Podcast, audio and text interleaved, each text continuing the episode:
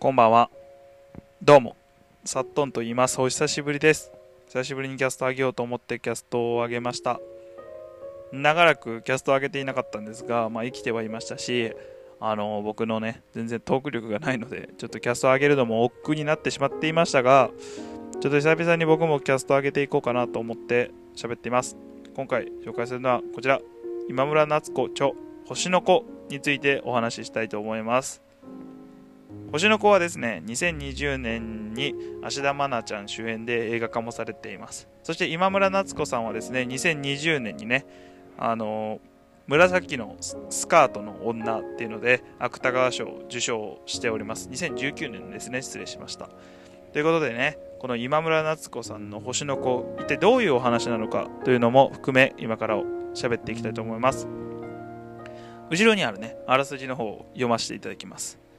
林千尋は中学3年生。出生直後から病弱だった千尋を救いたい一心で両親は怪しい宗教に飲み込んでいきその信仰は少しずつ家族の形を歪めていく。野間文芸新人賞を受賞し本屋大賞にもノミネートされた著者の代表作。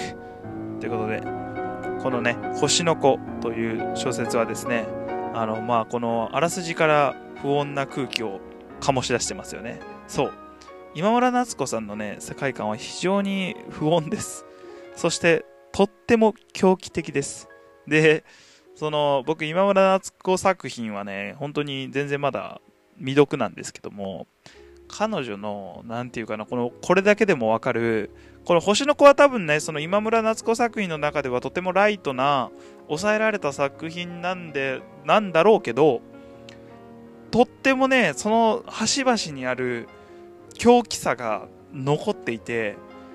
僕は本当ぐさぐさやられたというのが正直な感想です。まあ文体自体もすごく分かりやすいんですね。で芥川賞受賞してるからまあちょっと順番学的なのかなっていう思ったけど全然そんなことなくてあの分かりやすいストレートなお話だし分かりやすい言葉をで表現されていてでしかもねあのー、まあ大体ページ数も226ページで27ページで終了するのであとは対談の方でねインタビューが載っているということなのですごく読みやすい。僕自身も23時間ぐらいで読み終わったっていうぐらいの僕が読むスピードかなり遅いんですけども。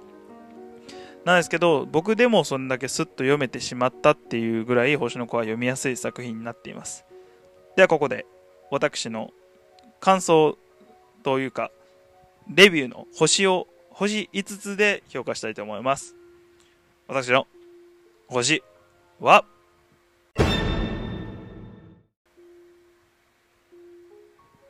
4.5です。そうですね。星4.5でございます。今まな、いや、これ、相当面白いですよ。今村夏子さん、ちょっと他の作品も読みたいと思いました。あの、なんていうかな。この本をおすすめしない人は、もう明確で、その結末がはっきりわからないのが嫌っていう人。何かストレートに答えが欲しいと思っている人はよあまりお勧めしません。ただ読読後の余韻とあとこうこのお話はどういうお話だったかっていうのを読んだ後すごく思考を促され続ける。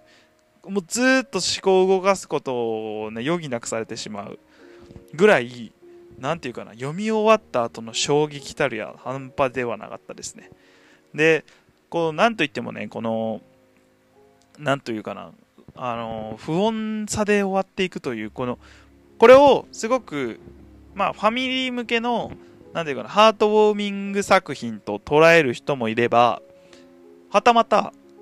ものすごいもうホラー小説だなって思う人もいると思うんです。で、ちなみに僕はホラー小説で認識したんですね。これだから、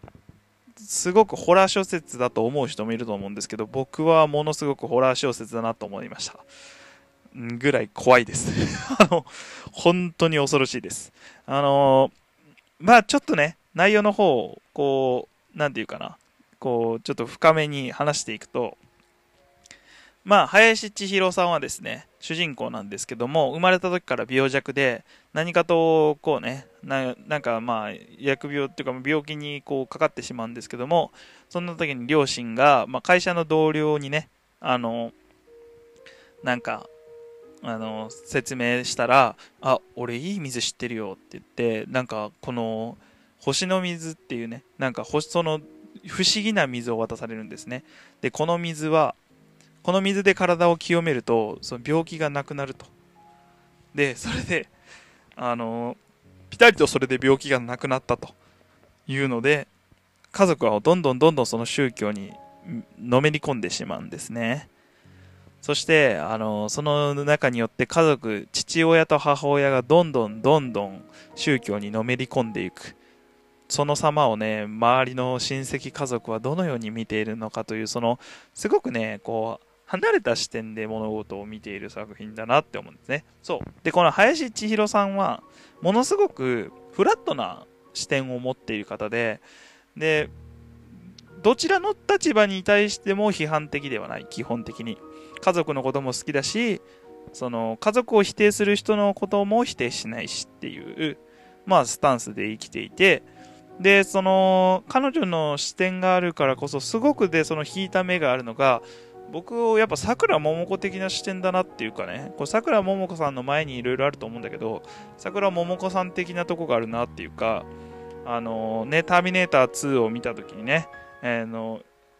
エドワード・ファーロングってあの、ターミネーター2の俳優さん、名前合ってたかな？が、ものすごくイケメンで、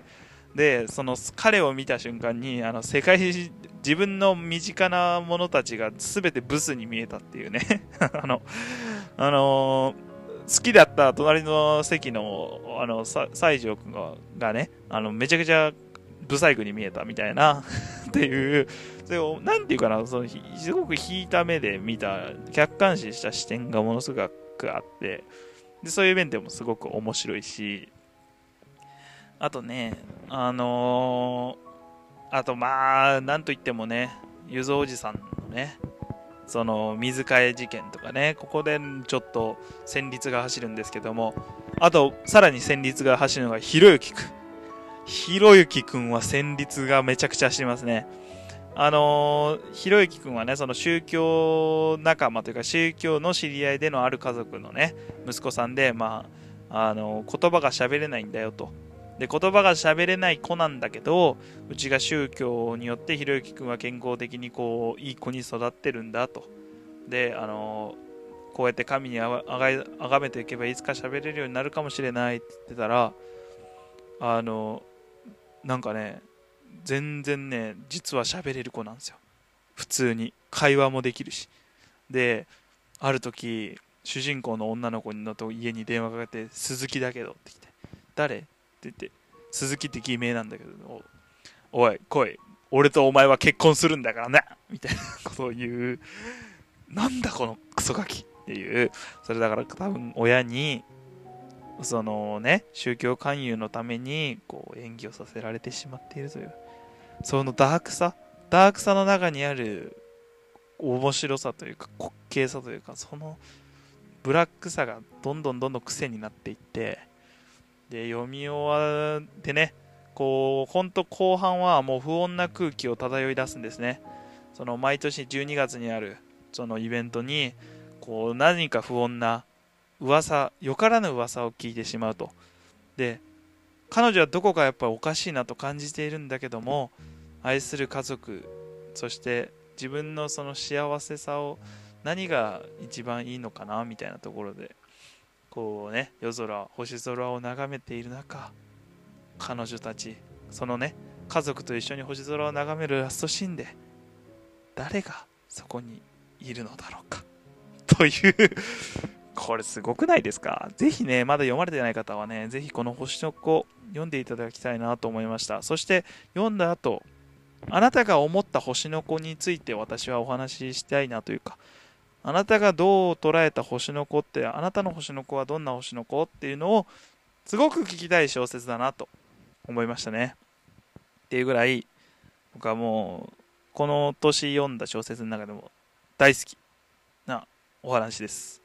ということで、まあ、そろそろ10分ぐらいになるんですけども、まあ、このポッドキャストの方で、本当にね、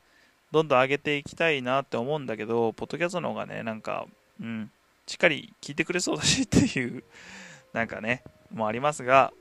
今後も、気分が向いたらというかよろしくお願いしますということで今日はこれで終わります。星の子おすすめです。それではさようなら。